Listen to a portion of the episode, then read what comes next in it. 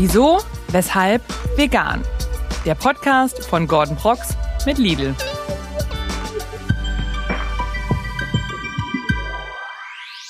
Einen wunderschönen guten Tag, ihr lieben Menschen da draußen. Wir sind zurück aus unserer kleinen Pause und wir haben die Zeit natürlich genutzt und spannende neue Themen entwickelt, tolle Gäste eingeladen und Kategorien entwickelt, um unseren Podcast auf ein neues Level zu heben. Und ich sage euch, wie es ist. Eines der größten Updates ist wahrscheinlich, wieso, weshalb vegan goes Hollywood.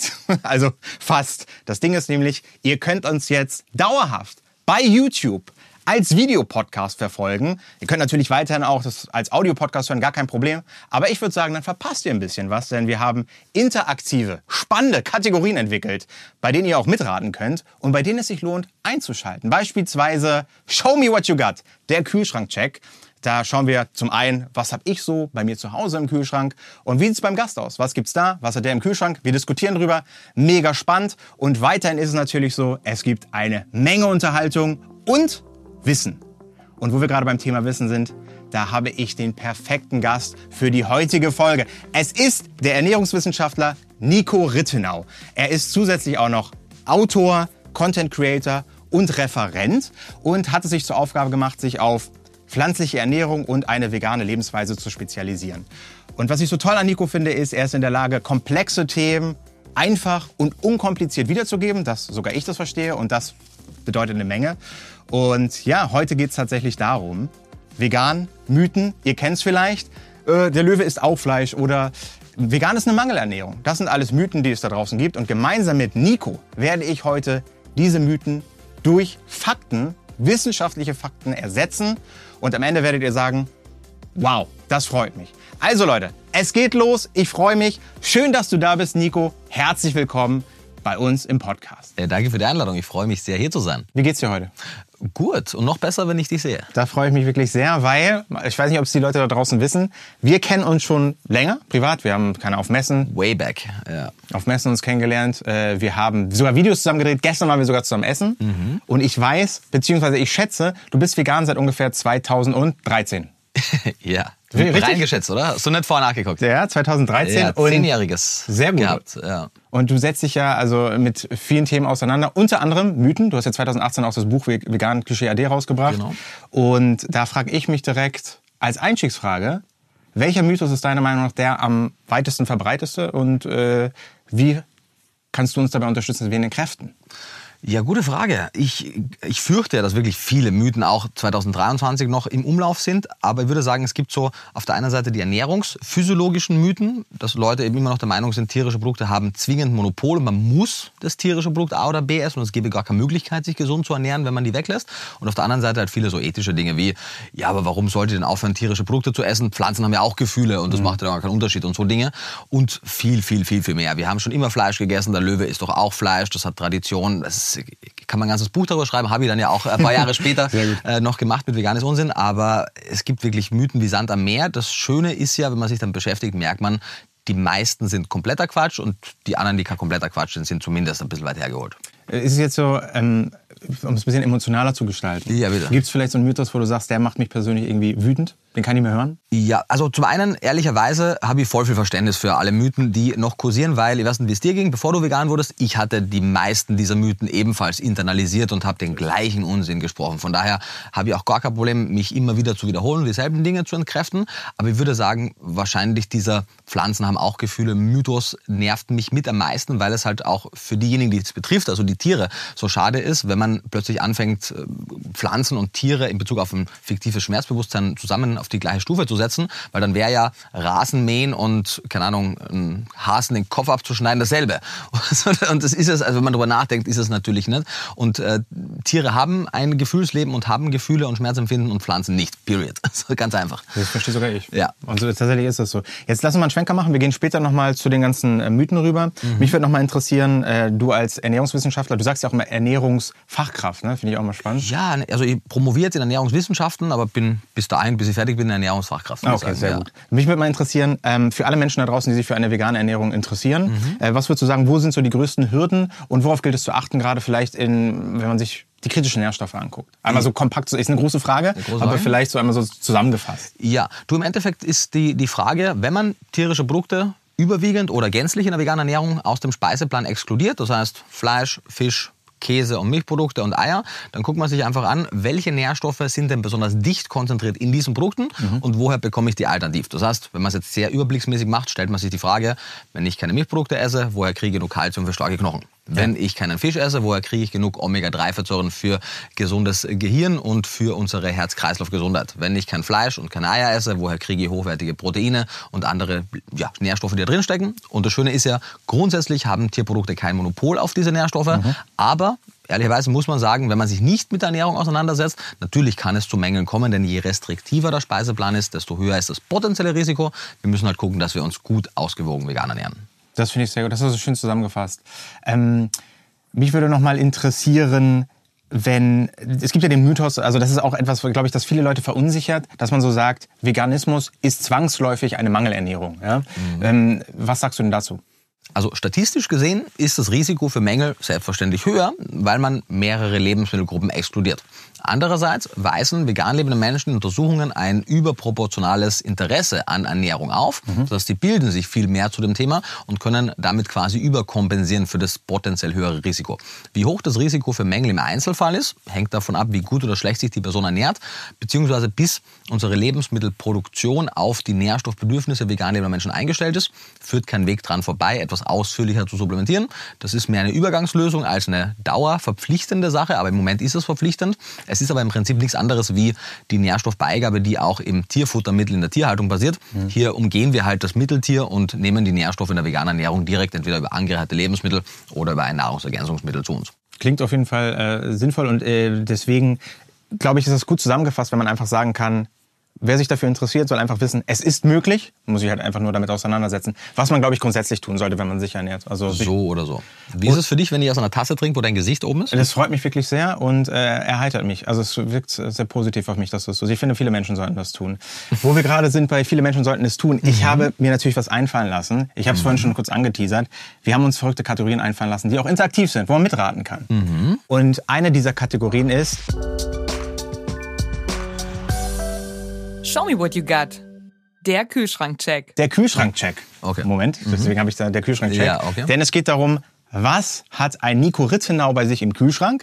Das interessiert mich. Und äh, weil ich es ja fair finde, es muss ja immer einen Austausch geben. Du gibst mir deine Informationen, ich gebe dir meine. Deswegen fangen wir mal so an. Wenn ich denke, dir, stell dir den Kühlschrank vor. Welche drei Produkte sagst du sind für dich essentiell? Die müssen immer am Start sein.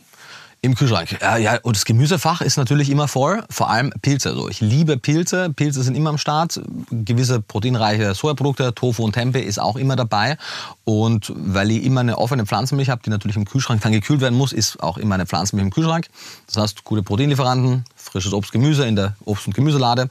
Und die Milch, sozusagen das Milchfach ist natürlich besetzt mit Pflanzenmilch. Ja. Gibt es irgendwie ähm, bei dir auch einen, einen Ansatz, dass du sagst, du achtest darauf, keine Lebensmittel zu verschwenden? Weil ich kenne das ja von mir, äh, ich bin auch viel unterwegs und du sagst gerade eine offene Milchtüte. Da denke ich natürlich, kommt die bei dir auch weg? Wie stellst du sicher, dass da nichts, äh, dass da alles quasi auch verbraucht wird? Ja, du im Zweifelsfall, wenn noch Milch übrig ist, wenn wir losgehen müssen und ein paar Tage weg sind, dann gebe in einen Shaker rein, tu ein bisschen veganes Proteinpulver dazu und dann habe ich einen Shake on the go. Also ich habe, glaube ich, noch nie Pflanzenmilch weggeschmissen oder so. Ja. Ja, cool. Was wir jetzt machen ist, ähm, das Ding ist, du hast es ja erklärt, was mich sehr freut. Ne? Und ich fand es auch wirklich krass, wie gut du darauf antworten konntest. Als hättest du deinen Kühlschrank direkt vor Augen. Ich brauche dafür nämlich was anderes. Ich wollte gerade fragen, was hast du im Kühlschrank? Genau. Gut, dass du fragst. nee, es ist tatsächlich so. Ähm, Im Vorfeld habe ich natürlich mal meinen Kühlschrank geschaut und habe dann tatsächlich unseren Kühlschrank, den wir hier bei uns im Studio haben, deswegen unbedingt äh, reinschauen, nicht nur reinhören. Äh, da sieht man nämlich, da sind ein paar Sachen und die wollte ich unbedingt zeigen. Bitte. Und zwar fangen wir an mit Nummer eins. Das finde ich wirklich sehr, sehr speziell. Und äh, ich bin jemand, ich liebe Brot. Ja? Und was, was gehört auf Brot? Aufstrich. Auch. äh, Aufstrich, genau. Oder? Ja, hole ich gleich auch noch mal raus, habe ich Oder? auch noch. Aber das ist tatsächlich etwas ähm, früher, ja, als du noch nicht vegan unterwegs warst.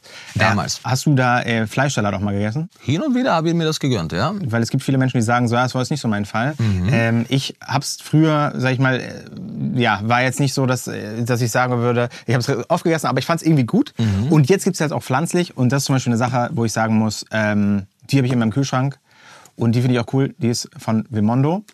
Und äh, ja, habe ich irgendwie immer am Start. Ist komisch. Ich glaube, es ist auch nicht gut, dass ich es immer am Start habe, weil ich es mir halt jedes Mal auf ein Brot reinknalle. Genauso wie du schon gesagt hast. Aufstriche habe ich euch. Ich hole mal ein paar Sachen raus, einfach, Ja, damit wir bitte. uns die mal angucken können. Ähm, weil du hast es schon gesagt und es gibt ein paar Überschneidungen. Aufstriche habe ich immer. Ein großer Freund vom Brot. Mhm. Tofu. Und zwar hier Räuchertofu. Räuchertofu. Und äh, ja, dann habe ich immer noch Milch und da habe ich auch eine Frage noch eine letzte, ganz kurz. Und zwar ich, wenn ich mir einen äh, Smoothie mache zum Beispiel, ne? Ja. dann äh, ich habe oft Hafermilch im Kühlschrank, weil ich sie halt auf dem Kaffee trinke. Mhm. Und jetzt denke ich mir so, wenn du sagst, ich habe die Auswahl, ja, ob jetzt, äh, sag ich mal, was ist das, Hafer, Cashew oder Mhm. was, Mandel, ja, da frage ich mich natürlich, ähm, für so ein Smoothie, was würdest du sagen, ist so aus der ernährungswissenschaftlichen Seite das Beste für so ein Smoothie? Ja, letztendlich kommt es natürlich darauf an, wie ist die Gesamternährung. Denn was man schon unterscheiden kann, einige Pflanzendrinks, wie zum Beispiel Hafer oder auch Reis-Pflanzendrinks, haben ungefähr nur ein Zehntel der Proteinmenge im Vergleich zu Soja- oder Erbsen-Pflanzendrinks. Wenn meine Ernährung sehr proteinreich ist, wunderbar, kann ich auch die weniger proteinreichen essen. Wenn ihr aber eh vielleicht Schwierigkeiten habt, meinen Proteinbedarf zu decken, dann möchte ich vielleicht eher zu Soja- oder zu Erbsendrinks greifen. Der wichtigste Punkt ist, dass man, wenn man, also in, in, der Bio, in der Bio-Ecke oder bei den Bio-Drinks ist ja eine Anreicherung nicht möglich. Es gibt aber zumindest welche, die mit Calcium angereichert sind, mit so einer calciumreichen Alge. Man möchte immer die nehmen. Wenn man nicht Bio-Drinks hat, möchte man am liebsten einen nehmen, der noch ein bisschen weitflächiger mit, mit B12, B2 und, und Jod und so angereichert ist. Äh, ja, gut, dann äh, ich mache so auch ein bisschen immer so Geschmack und das, was ich halt gerade da habe, also Ja, aber, und was dir am besten schmeckt, genau, was So du ist es. regelmäßig trinkst. weil Essen soll natürlich auch schmecken, das ist super wichtig. Primär, auf jeden Fall. Äh, jetzt habe ich noch mal eine Frage und zwar ist es ja so, ähm, wenn ich mir so vorstelle, dass man das Ganze aus der Theorie richtig durchdrungen hat, so wie das bei dir der Fall ist, dann denke ich, du hast ja auch Kochbücher geschrieben, ja? Ja, Ähm, also Sebastian hat die Rezepte gemacht, ich habe den Theorieteil gemacht. Liebe Grüße an Sebastian, aber ja. Ja, und äh, da muss man einfach sagen, ähm, da frage ich mich, wie schaffst du es beispielsweise, deine Ernährung abwechslungsreich, aber trotzdem gesund zu gestalten? Hast du da so irgendwie so ein paar Hacks oder Tipps auch, die du mir geben kannst? Weil ich bin eher so Convenience-Typ, wie man vielleicht auch an dem Produkt merkt. Also ich bin, ich mag es gerne, wenn es schnell und einfach und lecker ist. Äh, aber so aus äh, Küchenperspektive, was sagst du? Ja, du klar, auf jeden Fall. Zum einen mal, auch wenn man Convenience-Produkte in der Ernährung hat und das schadet überhaupt nicht, das kann man sehr gerne machen, sollte man gucken, dass trotzdem ein großer Teil der Ernährung natürlich aus den Hauptlebensmittelgruppen, das heißt Vollkorngetreide, Hülsenfrüchte, Obst, Gemüse, Nüsse und Samen besteht. Das heißt, man kann sich vielleicht im Gedanken so die Checkliste führen und schauen, habe ich im Laufe der Woche das mehrmals gemacht? Wunderbar. Und vielleicht noch als zweiter Tipp, man möchte gucken, dass man, so, ja, so plakativ es auch klingt, einmal in der Woche den Regenbogen rauf und runter isst. Das heißt es nicht, sich eine Packung Smarties oder Skittles zu holen, die sind auch bunt, nee, sondern vollwertiges Obst und Gemüse, das bunt ist. Denn all diese Farben, die du siehst und all die Gerüche von vollwertigem Obst, Gemüse, das du riechst, das sind sekundäre Pflanzenstoffe, die gut sind, weil sie dein Risiko für Krebserkrankungen reduzieren, deinen Blutzuckerspiegel reduzieren oder stabilisieren, den Cholesterinspiegel reduzieren, einfach sehr gesund für dich sind. Und wenn du eben den Regenbogen rauf und runter isst, dann bist du relativ gut mit denen versorgt. Und ansonsten haben wir ja auch schon vielleicht als dritten Tipp schon kurz besprochen, nochmal aufgreifend, solange die Lebensmittelproduktion nicht auf die Nährstoffbedürfnisse veganer Menschen optimiert ist, sollte man keine falsche Angst vor einem Nahrungsergänzungsmittel haben. Das kann in Form von angereicherten Lebensmitteln, in Form von einer Pille oder einer Tablette sein, kann aber auch in Form von flüssigen Präparaten sein. Da gibt es sehr viele Möglichkeiten, das zuzuführen. Ich finde das immer schon sehr spannend. Vielleicht kannst du noch mal sagen, wie das in der Praxis bei dir aussieht, wenn ich jetzt fragen würde, was ich tue. Wie äh, ist denn so, wenn du sagst, du willst ein schnelles, aber auch gesundes Rezept irgendwie oder was ist dein Lieblingsgesundes, äh, schnelles Rezept, das du zu Hause einfach mal so zubereitest und was kommt da so rein? Wie heißt es? Alles, was damit zusammenhängt. Ja, letztendlich ist in den meisten Fällen unser Essen so ein bisschen im Baukastensystem aufgebaut. Ehrlicherweise habe ich den großen Luxus, dass wir im Team ja mehrere Leute haben, die kochen. Das heißt, ich bin ehrlicherweise meistens nicht für das Kochen zuständig. Aber wenn ich es dann doch bin, dann denke ich meistens beim Essen zubereiten an das Baukastenprinzip. Das heißt, ich gucke, habe ich eine Komponente aus dem Bereich der Getreide. Das heißt, Vollkornpasta, Vollkornbrot, Quinoa, Amaranth, was auch immer. Habe ich Hülsenfrüchte oder Sojaprodukte, Tofu, Tempeh, Sojabohnen etc. oder Linsen. Habe ich ein Gemüse, was auch immer mir äh, gut schmeckt. Habe ich äh, Nüsse und Samen als, äh, Topping dabei und dann eben vielleicht als Dessert ein, ein frisches Obst oder zu einer anderen Tageszeit ein Obst. Das heißt, ich gucke einfach primär weniger, welches Gericht koche, sondern was für Komponenten habe ich im Kühlschrank zu Hause und dann mache ich meistens irgendwas in Richtung Bowl. Und ab jetzt nenne ich sie dann die Gordon Bowl. Macht, das, ist, Ja. das ehrt mich natürlich sehr. Das heißt, theoretisch könnte ich auch einfach, wenn du das so sagst, ich mache mir eine Vollkornpasta, ja, kann mir einfach machen und äh, mach dann ein bisschen Sojahack dazu, die Toppings, die du genannt hast, vielleicht noch, also so ein bisschen Gemüse noch dazu. Genau, eine gute Soße meistens noch. Das ist eigentlich so. Weißt du, die Soße macht ja dann immer den, den Unterschied. Habe ich, habe ich richtiges Stichwort äh, gesagt? Nee, Großartig. hast du nicht, aber ich denke mir gerade so, du sagst immer Soße und ich bin, äh, wie gesagt, jemand, äh, was ich nämlich auch immer im Kühlschrank habe, Um es einfach eins machen. Ein- Pesto, ein ja, Pesto. Pesto, super. Ja, also ich denke mir so, äh, du kannst ja, und das ist ja das Spannende und das mag ich sehr, sehr gerne, mal sehen, was, wie, wie du dazu stehst. Ich mache es gerne so, dass ich mir Sachen nehme, die quasi einfach so zusammen äh, sind. Ja, ich mache mach mir eine Pasta, mache da das Pesto dazu und dann optimiere ich das Essen quasi noch, indem ich dann, keine Ahnung, paar ich, Chiasamen ein bisschen drüber, ein bisschen was Grünes. Frische Kräuter, genau. Und was ich frage mich, äh, ob das eine Sünde ist, musst, du- musst du mal sagen, äh, aus der Kochperspektive. Ähm, wenn ich da so auf einmal Kidneybohnen oder so reindonnere. Kann man es machen? Oder? Also aus ernährungsphysiologischer Sicht ist es eine super Idee, einfach zu jedem Gericht Hülsenfrüchte dazuzugeben. Aus äh, kulinarischer Perspektive würde ich sagen, kommt es ein bisschen aufs Gericht drauf an. Aber es gibt zum Beispiel wunderbare Rezepte. Wir haben auch eins in einem der Bücher, wo wir ein Pasta-Gericht mit Pesto haben, wo auch Hülsenfrüchte drin sind. sind keine Kidneybohnen, sondern weiße Bohnen. Aber hey, wenn du lieber Kidneybohnen hast, gönn dir. Das mache ich. Das, das- Kein, keine Sünde. Sehr gut, ja. Habe ich gedacht. Also es ist ja oftmals so. Aber ich sag, man muss auch ein bisschen probieren. Das finde Ja. ich ist, ist persönlich wichtig. For, for. Spielt ähm, Nachhaltigkeit bei dir so ein Thema, also wenn du so einkaufen gehst? Also achtest du zum Beispiel auf saisonale Produkte, regionale Produkte oder Ja, äh, es ist auf jeden Fall im, in meinem Gedankenprozess äh, ein Aspekt, einer von mehreren. Man muss aber schon auch so fair sein und sagen, dass die Bemühungen in Richtung regional, saisonal, äh, Verpackung etc. im Rahmen der Klimabilanz von Lebensmitteln den kleineren Aspekt spielen. Den größten Aspekt in Bezug auf die zum Beispiel Treibhausgasemissionen von Lebensmitteln ist die Frage, ist es eine Pflanze oder ist es ein Tier? beziehungsweise wenn es ein tierisches Produkt ist, hatte es ja mal früher im Laufe des Lebensprozesses ja auch Pflanzen als Futtermittel. Ähm, Und man sieht, dass die Treibhausgasemissionen von tierischen Lebensmitteln im Durchschnitt deutlich höher sind. Das heißt, Fleischersatz im Vergleich zu Fleisch, Käseersatz im Vergleich zu Käse, aber auch vegane Grundnahrungsmittel im Vergleich zu anderen Tierprodukten. Egal wie das Tier gehalten wurde, egal wie regional es äh, vielleicht auch war, es wird in der Klimabilanz meistens schlechter abschneiden. Das heißt, in dem Moment, wo der Einkauf rein pflanzlich ist, macht man schon mal was sehr Gutes fürs Klima im Durchschnitt. Heißt das, denn, dass es keine Möglichkeit gibt, Tierprodukte nachhaltig zu produzieren in Bezug auf die ökologischen Aspekte, aber im Durchschnitt. Und natürlich ich, dass mein Einkaufswagen jetzt nicht voll ist mit äh, Mandeln aus Monokulturen aus Kalifornien und mit Kokosöl und Palmöl. Ich versuche im weitesten Sinne, wenn möglich, auch aus kulinarischer und ernährungsphysiologischer Sicht regional, saisonal einzukaufen, was das Obst und Gemüse angeht. Aber ich äh, kastei mich da jetzt auch nicht und mache da jetzt eben auch keine äh, Religion daraus. Ja, ja. Das, es geht ja so ein bisschen um, würde mich noch mal deine Meinung zu interessieren, wenn man sich so vorstellt, der Anspruch an sich, ne, zu sagen so, hey, ich mache, ich möchte mich pflanzlich ernähren und auf einmal wird man direkt mit so einer Art ähm, Perfektionismus konfrontiert. Ne? Ja. Deswegen habe ich bei dieser Frage, muss ich sagen, auch immer so ein bisschen hader ich so ein bisschen, weil ich finde es immer gut, wenn man sowieso mal die eigene Komfortzone verlässt, mal Sachen ausprobiert. Ähm, deswegen finde ich es auch mal wichtig, dass man Leuten sagt so, hey, man soll sich nicht die ganze Zeit verurteilen, sondern es geht jetzt erstmal darum, probier dich erstmal aus, ja, und Step by Step kannst du natürlich immer Sachen auch noch optimieren. Aber in erster Linie geht es darum, finde ich, so den eigenen Horizont zu erweitern, mal neue leckere Produkte zu probieren. Und so würde ich auch zu meiner nächsten Frage kommen, und zwar leckere Produkte probieren. Was sagst du eigentlich, also wenn man sich überlegt, du bist schon so lange vegan unterwegs, zur Entwicklung von sage ich mal, den Alternativprodukten, wie zum Beispiel veganes Hack, vegane Burger Patties und so. Was sagst du? Ja, crazy. Also ich, wenn ich zurückdenke, und zehn Jahre ist äh, ja wirklich eine lange Zeit, ich war damals ja auch noch wirklich zehn Jahre jünger, wenig überraschend. Ähm, das heißt, ich kann mich auch nicht mehr im, im letzten Detail an alles erinnern, aber was ich mich schon erinnern kann, ist, es gab damals in Österreich, ich bin, bin Österreicher, habe damals äh, in Wien gelebt und es gab eben Pflanzenmilch und es gab Tofu und es gab ein paar Fleischalternativen und auch den einen oder anderen veganen Käse. Aber ganz ehrlich, die waren fast alle schrecklich. Wirklich, das war okay. Ich Ich, ich mache es halt, äh, ums, äh, um ums trotzdem im weitesten Sinne zu haben, weil ich hatte trotzdem lieber einen schlechten veganen Fleischersatz als keinen, aber nicht viel lieber.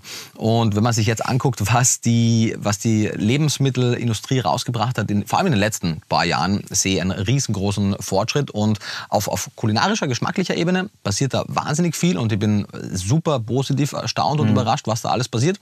Ich denke, der nächste Schritt sollte sein, dass man auch wirklich den Nährwert so optimiert, dass man eben zukünftig keine Supplementierung mehr braucht, sondern eben über diese Produkte das bekommt. Aber insgesamt würde ich sagen, ist der Trend als super positiv zu be bewerten und vor allem auch nicht nur, was es gibt, sondern wo es das überall gibt. Das, ähm, die, die Distribution hat sich wahnsinnig verbessert. Von daher ähm, sind wir da auf einem sehr guten Weg und bin sehr gespannt, was die nächsten Jahre noch bringen. Absolut. Und ich denke mir auch, was auch eine sehr positive Entwicklung ist, ähm, ist ein Mythos, auf den ich, zu dem ich auch gleich noch was fragen möchte, und zwar der As- Aspekt des Preises. Ne, Man sagt ja, Ja. Mhm. ah, es ist alles so teuer, aber wenn ich beispielsweise jetzt in den Lidl reingehe, ja, und ich hole mir da ein paar Produkte raus, wie zum Beispiel veganes Hack, was ich immer wieder sage, weil ich einfach Bordeaux liebe, ja, da sage ich halt einfach, erstmal ist natürlich das Angebot viel, viel breiter geworden. Mhm. Die Preise gehen runter, also du findest halt, wie gesagt, jetzt im Discountermarkt auch einfach wirklich gute Produkte, die wirklich bombastisch sind. Und ähm, das freut mich wirklich sehr. Und dann kommt natürlich immer die Aussage, ja, vegan ist ja so teuer. Da wo ich mittlerweile erstmal so zwei Aspekte habe. Einmal, ähm, ja, es gibt, wird immer mehr geben und je mehr die, größer die Nachfrage, desto günstiger ist. Aber grundsätzlich äh, ist ja auch ein äh, Mythos, mit dem du dich auseinandergesetzt hast. Ne? Also Ja. vegan ist teuer. Ja. Was sagst du? Ja, also wir haben ja auch ein, ein Kochbuch geschrieben zum Thema Low Budget Kochen und da sieht man, dass man mit 5 Euro am Tag drei wunderbare Gerichte äh, zaubern kann, wenn man ein bisschen preissensitiver einkauft, auch für 3 Euro am Tag. Das heißt, das geht auf jeden Fall. Selbstverständlich, wie du auch gesagt hast, klar, es ist immer eine Frage der, der Economy of Scale, also der Produktionsmengen, der Distributionswege, die dazu führen, dass Lebensmittel, die sehr stark nachgefragt sind, vielleicht auch etwas ökonomischer produziert werden können. Aber das ist ja eben auch ein Prozess und Publikationen zeigen, dass wir in sehr naher Zukunft Preisparität haben werden. Ja, und nicht nur das. Und man muss ja auch sich überlegen, ähm, wenn du zum Beispiel sagst, Hülsenfrüchte. Ja? Die sind günstig, Grundnahrungsmittel. Grundnahrungsmittel Ja. grundsätzlich, ja. Und die sind, äh, ne, also da wenn ich Pasta, also alles, was ich liebe, Reis, Kartoffeln ja. oder Hülsenfrüchte. Ewig lang haltbar, günstig. Absolut. Also dementsprechend, das ist natürlich auch nochmal äh, ne, so mein Input zu diesem Mythos, um den mal ein bisschen Ja. zu entzaubern. Hast du ein, wie ein Magier. Vielen lieben Dank. Ja, es ist ja so, ähm, wenn man so hört, ne, also du bist ja für mich so ein wandelndes Lexikon, da denke ich mir halt auf so, ja, verstehe ich, aber seien wir mal ganz ehrlich, Nico, wenn du zu Hause bist ne, und einfach mal sagst, ich, der Tag ist irgendwie durch, du bist super kaputt, willst nur noch die Füße hochlegen, gibt's nicht auch mal Momente, bei denen du sagst, weißt du was, jetzt schiebe ich mir einfach eine Pizza in den Ofen und äh, schnaboniere mir die rein. Gibt es so, gibt es diese Nico? Und wenn ihr die Antwort auf diese Frage hören wollt, dann schaltet unbedingt nächste Woche wieder ein, denn da ist Nico wieder zu Gast und ihr bekommt nicht nur die Antwort auf die Frage, sondern wir reden auch darüber, welcher Mensch verbirgt sich eigentlich hinter all diesem Fachwissen und wir reden auch weiter über die Zukunft der Ernährung, haben ein spannendes Spiel parat. Es ist spannend, also schaltet unbedingt ein, guckt rein. Jetzt sagt ihr, hä? Einschalten, reingucken, was ist da los? Ja, wir sind jetzt nämlich dauerhaft als Videopodcast unterwegs auf YouTube. Das heißt, springt gerne rüber, guckt rein, es lohnt sich. Ich freue mich und kann sagen, wir sehen uns nächste Woche beim zweiten Teil mit Nico Ritzenau. Ich freue mich auf euch. Lasst es euch gut gehen. Bis bald.